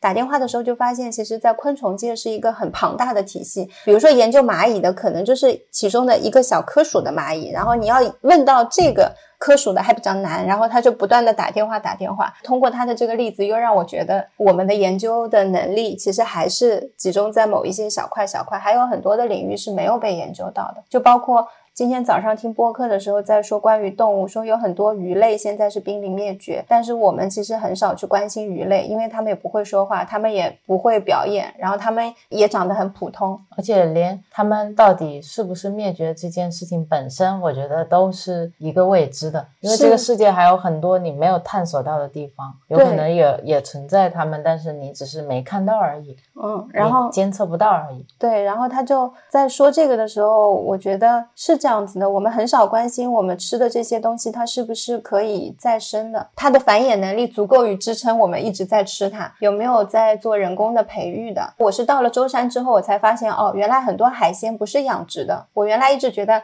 海鲜都是养殖的，现在哪有人去捕野生的东西给我吃？我觉得很日常的进入到菜市场的，不可能是野生的东西。结果到了舟山，发现他们就是开一艘船，然后去到固定的海域，你有相应的捕捞证，你是捕蟹的，你就捕捕蟹；有带一些呃软的母蟹，你是不能捕的，会有规定。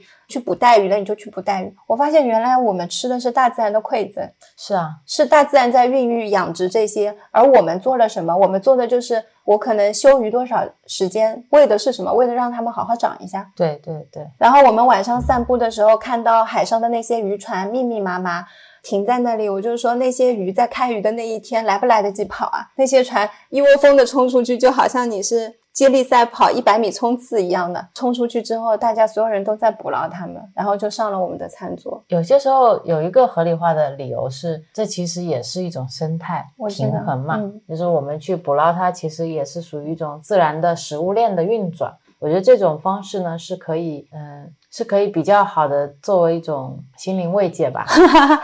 嗯，因为其实这种捕捞跟度有关系，就是我们现在科学，我认为啊，我们现在科学确实也在进步，你捕捞的能力也会加大。我们有很多种不同的捕捞方式，不像以前传统渔业，你只是。靠人工撒网，然后网也变得越来越大了。你的捕捞能力加大的时候，其实是会有过度捕捞的问题。因为我们的科技确实是有发展的，嗯嗯，就是我们虽然繁衍的和基因变异的能力是弱的，但是我们使用工具和呃像互联网的发展啊，像这些制造业的发展，确实是比。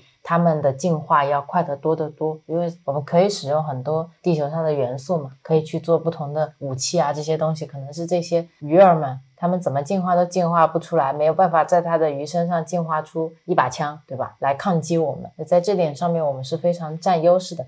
但好的地方是有很多的人开始有了这些意识，嗯，是一个好的现象，因为开始关注我们身边的这些事物了，然后开始变得更加平等了，是是，然后包括看这个剧也是一样，你也不会觉得特别恶缘，觉得 Henry 就是恶的，对，怪兽就是坏的，人类就是好的。嗯，我记得看到他发现他以负能量为食的那一集的时候，我就突然在想，如果我们这个世界上真的存在于这样的一种物种，嗯，它真的是以恶为食的话，以你的负能量为师，我有供给他多少的能量？我当时想的是，他现在也还在吃，嗯而且他每天都是盛宴，是就还是会有非常多的人产生非常多的负能量给到他。如果这个世界真的是有恶魔和天使在对抗的话，那么我们给天使多少的爱，又给了恶魔多少的负能量，能让他们去进行抗衡。我们的天使可能还是个 baby，恶魔已经是个成年人了，你让他们怎么去进行抗衡？如果你用你的情绪在投票，让这个世界会变成什么样的时候，就你当下的那种情绪跟你长期的那种情绪就会形成鲜明的对比嘛。你的爱可能最后就是 Eleven 这么大十几岁的小孩，嗯，然后你的恶已经养成了一个 Henry 这么大的一个颠倒世界了。对，就是这个特别好。对啊，你有时候不能指望麦克说出“我爱你”，你需要在平日里面去充能，让他不断的去训练自己爱的能量，要去关照自己更多，对吧？不能把爱投射在外面。也不能去等待别人给你爱。想要别人说我爱你，就赶紧去问一下，为什么还不说我爱你？是的，我觉得这部剧给我到第四季了以后，好像从科幻回归到了一个现实主义题材的电视，我就开始去理解最基本的，做人要传播正能量，不要传播负能量。然后第二个是你应该要好好沟通，及时沟通，不要跟身边的人产生太多的误会和隔阂。嗯，然后第三个就是你要勇于接受自己，面对自己，不要逃避自己内心的问题。我觉得好鸡汤啊，一下子。那不要用另一种方式去逃避，比如说像 Jonathan，他就是遇到了不想跟 Nancy 去上同一个大学的问题，一直在逃避，不敢跟 Nancy 讲，然后就去抽大麻，遇到问题就说抽大麻，遇到问题就抽大麻，然后整个人的状态也是越来越 down，然后也不能正常的去解决问题。忽略了 Will 的很多感受。然后 Nancy 那边他也没有办法，就是正面的去沟通，因为他们一聊天可能就会聊起这个话题，然后他又开始躲避，然后又开始抽大麻，就是会陷入这种循环里面。但这个对他自己本身都是没有好处的。因为像 Nancy 这种特别坚强，然后特别果决、特别有想法的女孩子，你把自己的内心的想法跟她说，她是能够给到你支持和力量的。对，如果她能理解你，她会支持你；如果她不能理解你，她会点醒你。是但是他在共患难了这么多次之后，他还是选择了不说。因为他们两个人的年纪在这本剧里面，除了小朋友之外，算是成年人了。后来又工作了，那我会觉得你们在这个年纪可能经历了这些事情，生生与死，而且还不止一次，总能想开一点嘛，是的，是的。那总能放开一些嘛。像卢卡斯这种小朋友，有可能你还想着要变得更加受欢迎，嗯，想要加入学校的篮球队，想要成为大家觉得优秀的人，我觉得也还情有可原。因为你都已经长这么大了，而且你是跟 Will 说你不要成为一个平凡的人，嗯，然后你要成为你自己，你要成为一个与众不同的人，然后你就变这么的懦弱胆小，连自己的问题都不敢面对。嗯，而你越不敢面对，就越容易失去嘛。是啊，因为那个问题总是在。反正在这一集里面，我会发现，像我原来那种也是喜欢把情绪堆一堆，然后埋在心里的某一个角落，就觉得这件事情只要我不想，它就不会再拿出来，我可以用其他的方式去替代。但其实你等到某一个很小的导火索的时候，可能就把它们一起都炸出来了，因为那个东西并没有消失，它还是在你的心里面的。那我们很多时候在谈及情绪的时候，总是会说你要先去面对它，你要先去接受它，会把这个事情觉得面对跟接受在情绪这件事情上是非常困难的。但以我的亲身经历来说，那就是一眨眼的事情。我觉得困难是因为你习惯了不去处理它，嗯，所以它对你来说很困难。就像你家里已经两个月没打扫了，你打扫起来当然很困难。但你如果是看到了哪里不整洁、不干净，你就马上去收拾一下，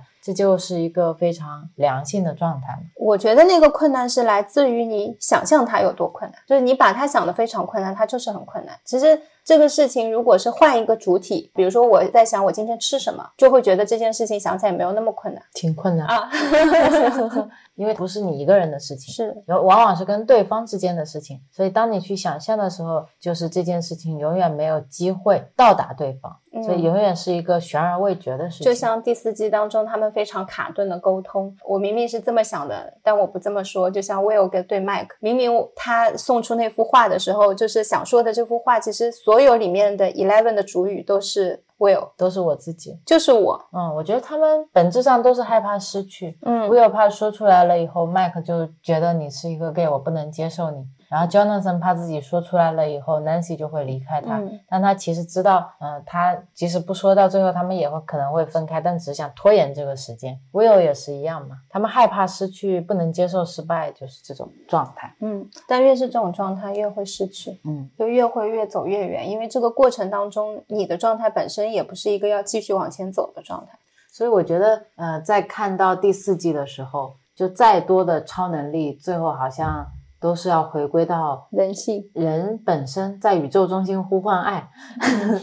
呃，我刚开始会觉得这个特别局限，就是人类自己的想象力的边界吧。这跟其他的超能英雄有什么区别呢？都是最后要用亲情、友情、爱情来战胜这些宇宙的恶。就像最早杜飞兄弟说的，平凡和不平凡之间相遇的点嘛。嗯很多都超能力都是反映着一些普通人内心想要的那种不普通的奇迹吧。我觉得啊，我就觉得这样特别的人类，有点傻兮兮的，嗯就你自己编织了一个梦，然后觉得挺美好的，要是能那样就好了，就会有这样的一种感觉。但是今天在跟你聊天的时候，我又有了另外的想法。我们人类不断的在讨论关于人类的情绪、关于爱、关于这种能量的这个问题，会不会跟别的星球、别的宇宙之间的这种状态是一样的？只是我们在讨论的是爱和能量，他们可能在讨论的是别的什么东西。嗯就像那《三体》里面的那三体人一样，他们不会说谎，他们那边可能也没有恋爱，但是他们可能有别的一种频率或者别的一种能量，但是其实整个世界最终 match 的东西是同一样东西，只是我们用不同的语言在讲。嗯就像同一个爱，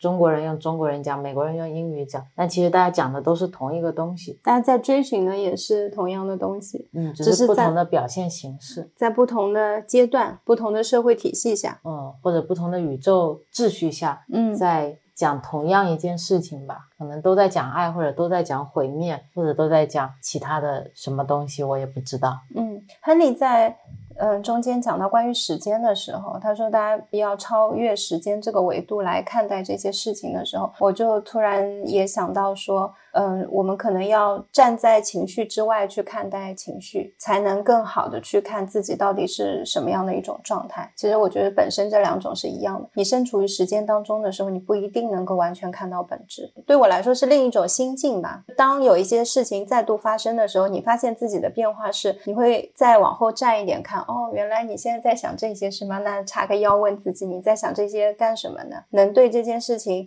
到底造成多大的影响呢？那你想了这么多，你去做其中一点就好了。看到这一段的时候，我想到是《黑客帝国》嘛，嗯，你有他明白了这个世界的规则，他是那一串不一样的代码代码的时候，他就一下子能够去改变这个世界，他有了超能力。我觉得 Harry 也是这样子的，他也好像也是这个世界的 bug 一样，他好像能看透这个世界的规则、代码运行的机制，然后他就变成了管理员模式，然后他就可以去写出自己想要的别的代码。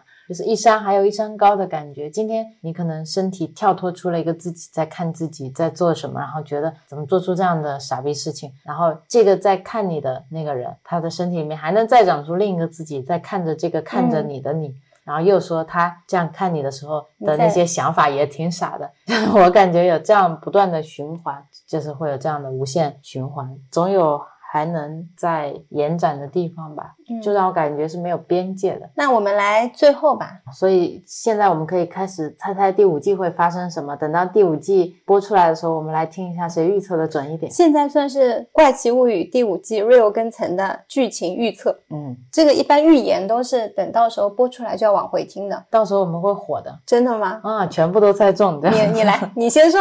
我先说啊，嗯，我补充嘛，我跟你有可能有一些想法会一样，有可能有些想法不一样。我觉得我们大部分想法应该是一致的。我觉得，嗯，Will 跟 Mike 的这根线埋下来了，一定是有原因的。嗯，然后呢？然后 Will 会是第五季的主角嘛？嗯，这个是杜飞兄弟自己说的。哦，真的啊，嗯，因为有始有终嘛。一开始的时候，Henry 是从 Will 附身进入这个世界，最后也是会在 Will 身上去 end 吧。那他就是第五季的时候会跟 Will 合体，因为 Will 的后背一直是能有那个起鸡皮疙瘩那个感受，一直还是能够感应到他的，所以我觉得 Will 应该是一个连接的点吧。嗯，但是 Will 跟 Mac 的那个感情线，我还是不知道能干嘛。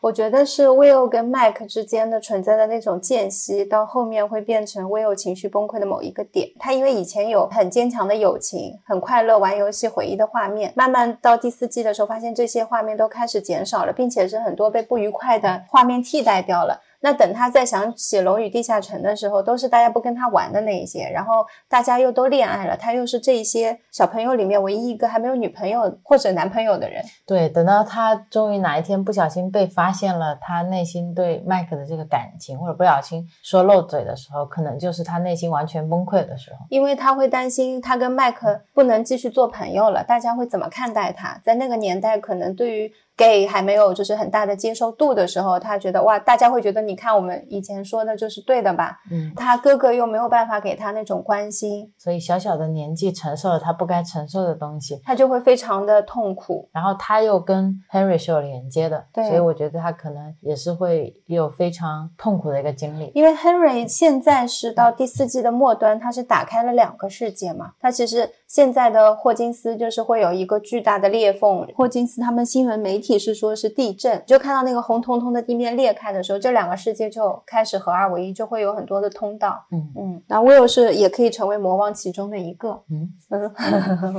我觉得 Will 还是会被抓走，会被利用。嗯，我觉得 Will 是一个突破口，嗯，然后可能第五季我觉得会回归拯救 Will 的一个县城里面去，唤醒跟他之间的友情的连接，然后母爱的连接、兄弟爱的连接，可能会是一个突破口。嗯我觉得这可能是会里面一条比较重要的主线。嗯然后 Max 也是一条线，因为 Max 本来已经死了嘛，然后 Eleven 用自己的能力把他唤醒了，他不是心跳停了一分钟嘛，但是唤醒的是一个完全黑暗的世界，就是他好像停在了中间的那个连接的那个通道里面，进不去又出不来的。我感觉是 Max 的灵魂被抓走了，他肉体留在了这里，就灵魂已经在亨利那边。心智是吗？在嗯 Henry 那边，嗯但我觉得 Max 是 Eleven 能够去触达 Henry 的一个很重要的地方。嗯 Max 又是 Henry 说的第四个通道，因为他计算过了那个值嘛。嗯如果我能杀掉四个人，那这个通道就能打开。嗯那如果没有四个人，是不是这个通道会关闭呢？嗯他也没说嘛。嗯那如果 Max 能够回来的话，那他其实就少了一个人，所以他能量就少了一部分。嗯会不会这个 Hawkins 就能恢复嘛？我觉得 Max 也是一个很重要的突破点，因为他是那四个人里面唯一一个没死透的，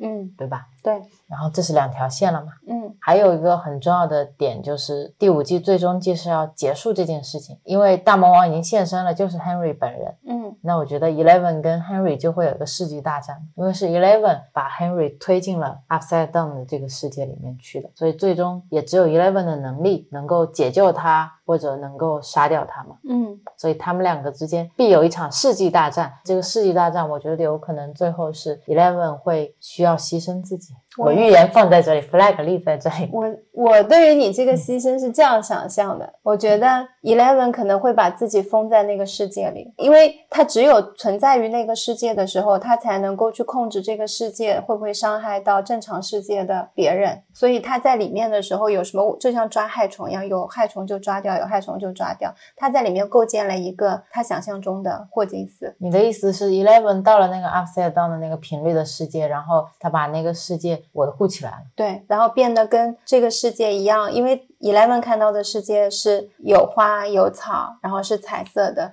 那个世界变得没有那么多黑暗的藤蔓，也是有阳光，但是是他一个人生活在里面，然后他在守护着正常世界的 Mike 他们这些人。哦，那我就想到另外一种结局，跟你这个也很像。好，就是 Eleven 为了对抗 Henry，用尽了自己所有的能量，他也就不见了。大家都以为他死了，他死了，但其实他也是进入了另外一个频率的，就不是 Upside Down，、啊也不是 Hawkins，还有一个中间频段，但是去了另外一个某个频段，因为它也是能量非常强的，到了另一个频频段的世界，那个世界可能也是白茫茫一片真干净，什么都没有。像 Henry 一开始被他推进一个世界里面，然后就在那边打造一个自己的世界，生活在那里。嗯，然后在他们打斗的那个桥段，我还觉得可能 Eleven 为了能打败 Henry，因为 Henry 现在很强，他已经打开两边的世界了。按照植物这种生物进化的原理，它肯定是会恢复很快，它又有自我修复能力，然后他可能以后就不怕火了。所以之前几季里面有用的那些招数都没用了，对，因为他被烧过了。是，但是 Henry 一直是想跟 Eleven 能合体的，他觉得 Eleven 跟他特别像，他觉得 Eleven 是有可能是可以跟他合作也好，或者合体吸收他一部分的能力。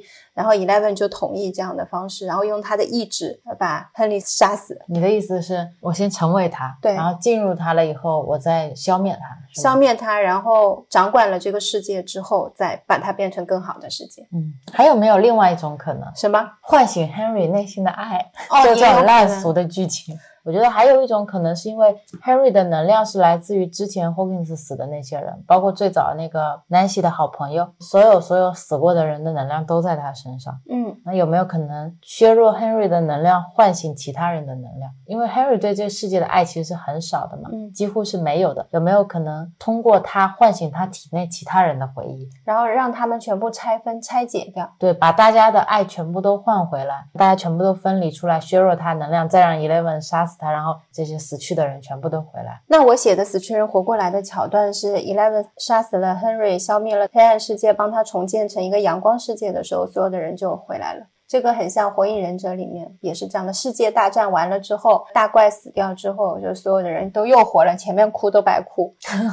所以我如果第五季如果有这样死亡的场景，我先不要哭，我感觉他们都会活。要消失就一个 eleven 就足够伤害我了。是的，是的。但是现在 Henry 因为他有了人形，具有人的思维，能跟大家对话了，所以我觉得可能性就变多了。但你是可以改变他的思想的。是他也是有弱点的。他当然有弱点，音乐啊，还有他的爸爸，嗯，对吧？Henry 的爸爸还没有用上呢，要在这一季拿出来，让他唤起他跟他爸爸之间的父爱，他可能能量就会削弱。嗯，我对此持 保留态度，因为他毕竟当时也想杀掉他爸爸的嘛。嗯，我觉得他对这个世界唯一的善，好像就停留在了当时想带 Eleven 逃跑，嗯，然后他是那时候是非常信任他的。那么他跟 Eleven 之间会有一些情感，因为他觉得 Eleven 在过的生活就是这些。在研究院的那些生活是他小时候经历过的，他很理解 Eleven 的那种痛苦，在这部分他觉得是有共鸣的。当时 Eleven 要救他出去嘛，其实是互救的形式，他们两个，他本来不想杀 Eleven 的，他就想跟他出去过日子的。是的，是因为 Eleven 看到他杀人了。是的，所以我觉得他对 Eleven 其实产生了一种信任和友情的。我本来理解这种信任，我是觉得 Eleven 里面有他的基因，所以我不知道他是以哪种形式复制的。所以一部分 Eleven 算是继承了他的 DNA。嗯，所以我觉得是有这部分血缘的链接，所以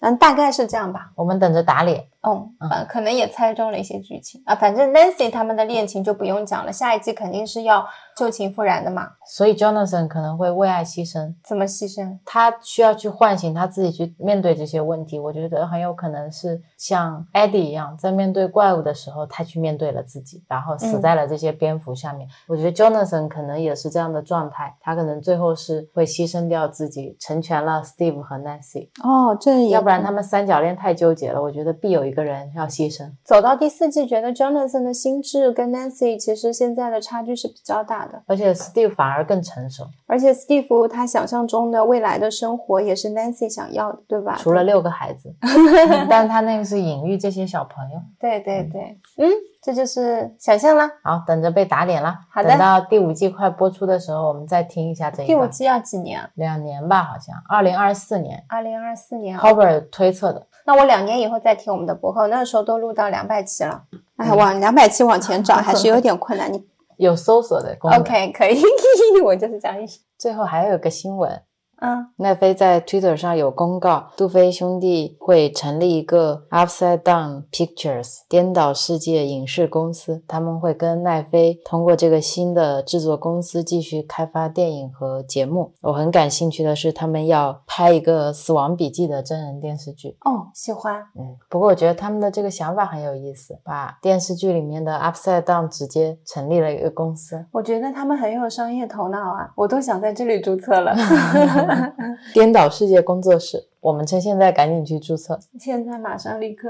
我觉得是一个很好的案例啊，把一个自己在剧里面打造的 IP，嗯现实化。如果他们建造一个怪奇物语游乐场，就跟迪士尼的环球影城这些一样的话，我会去的。我觉得这会让我们喜欢的剧它的生命力得到延展，是的，不仅仅只是出一些周边，你能够真的在一个环境下面去体验到，我觉得也是很有意思的。像环球影城，我也很喜欢。对，而且呃，杜飞兄弟也说，他们这个公司宗旨就是我们一开头说的，它会让所有的故事发生在一个交叉点，平凡和不平凡的相遇。豪华制作的场面和我们很亲近的角色之间的相遇，还有就是一些你内心的情感和你的这种爱，能够战胜那些愤怒、战胜那些嫉妒的这种相遇吧。嗯，他的初衷一直都是这个，拍《怪奇物语》也是这个，建立公司也是这个。如果有这样的一个核心，他们以后做出来的剧，我们大概也知道会是什么样的一个状态嘛。期待。期待。然后今天的内容就聊的差不多了，嗯，然后我们最后聊一下音乐。这次音乐有不一样哦，大家如果听的话，就发现开头是一个两分钟左右的混剪，嗯，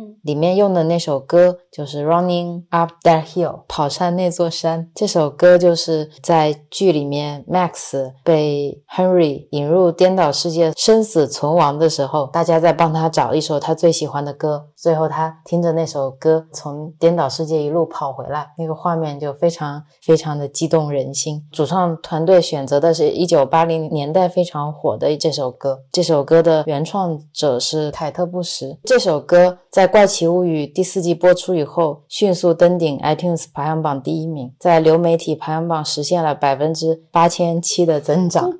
然后很多豆瓣的朋友在下面评论说，如果我活不过五集，一定是因为我选不出最喜欢的一首歌。凯特·布什接受采访的时候，他说他很开心这首歌被使用的方式是这么的积极，这么的可爱。嗯，它是作为一种 Max 的护身符出现的，他觉得非常感动。那他也很喜欢这部剧，我觉得这种交互的连接感很有意思。这两天我也有这种感觉，而且我是深刻体会到的。其实我们在现实生活当中也是一样可以可以体验到，就是只要你拥有一台轰炮，晚上我睡到半夜的时候。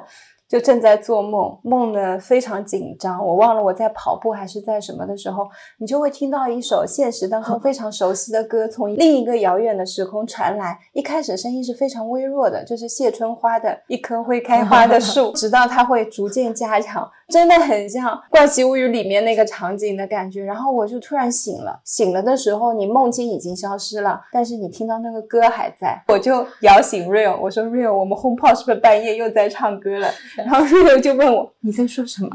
我没有听懂什么是轰炮，轰炮是什么？我就一瞬间觉得我在梦中梦，以为遇到了什么灵异的事件，我就突然半夜很精神的起床，推开卧室的门，走到客厅，关掉轰炮。你说你是气鼓鼓的起来，对，因为我不想相信我现在还在做梦。我当时也在一个梦里，所以你跟我讲话的时候，我可能在快速眼动期，然后是连接不到 HomePod 这个名词的，哦所以当时我根本听不懂你在说什么。但对我来说就很灵异，你知道吗？如果这个声音只有我能听到，你没有听到，我就很怀疑我处在哪一个世界里。所以音乐是可以帮我们从梦境中拉回来的。对，如果你们也想体验《怪奇物语》当中的那种感觉，只需要去购买一台老款 HomePod，并且开启自动场景功能，同时你的手机网络要经常中断，你就可以获得在半夜一个遥远的地方，在你做梦的时候，HomePod 自动放歌唤醒你的体验。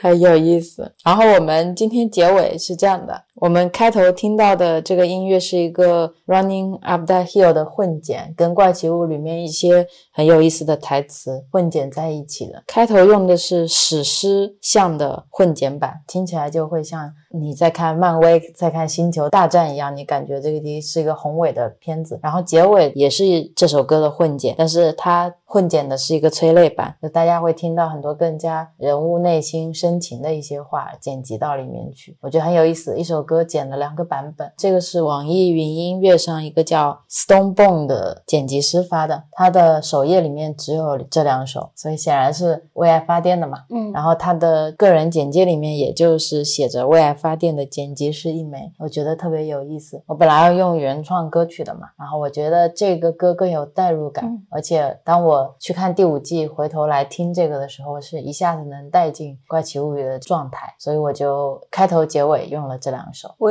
我没有听过，所以我现在很期待。大家拜拜，我想 Rio 快点剪完，我也要听。好的，那今天就聊到这里了，再见。拜拜。Lately, I've been feeling distant from you. That's what scares me. I don't want things to change. No more lies. No more hiding. Just talk to your friends. Friends don't lie. I'm right here. I do not belong anywhere. They're laughing at you. They are solitary creatures and deeply misunderstood. My dad, he was a hero. He, he saved lots of lives. What did you do? What have you done? You've broken everything. Late at night, you have sometimes wished to follow me into death. I think it's just scary to say how you really feel to people you care about the most. What if they don't like the truth? What if I'm the monster? I believe in you you say? Friday, 8 o'clock, they pick me up. So if I only could make a deal with God, like into some. Fuck yes! God damn! Right up be right up that